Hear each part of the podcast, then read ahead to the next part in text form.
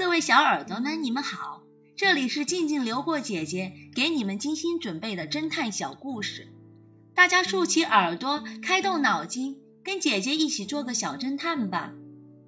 小侦探系列二十四，苹果的秘密。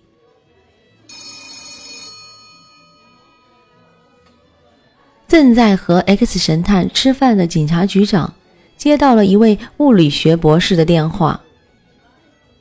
这位博士在电话里说：“刚才他接到了一通恐吓电话，要他把实验室里用来发电的核燃料交出来，否则就要他的命。”博士十分害怕，希望警察局长赶快到实验室来一趟。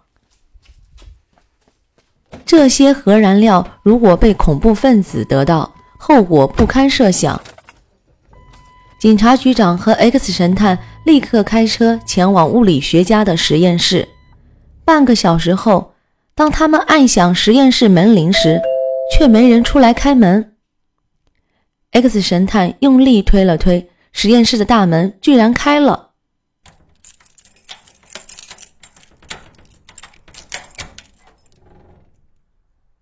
不好，看来博士已经出事了。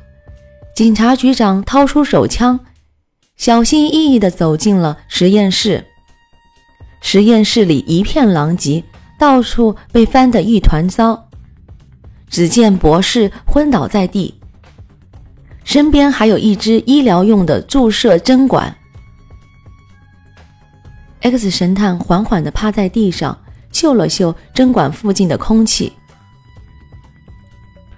嗯，是麻醉剂。这时，博士醒了过来。不好，核燃料已经被抢走了。博士懊恼地对局长说：“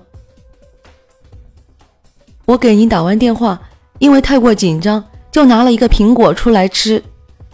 这时，实验室的门突然被人打开了，三个蒙面人冲进来，给我打了一针，我就什么都不知道了。”你说的是这个苹果吗？X 神探从不远处的椅子下捡起一个被咬了几口的苹果，这个苹果看上去非常新鲜，被咬过的地方显露出嫩黄色的果肉。是的，这就是我吃的苹果。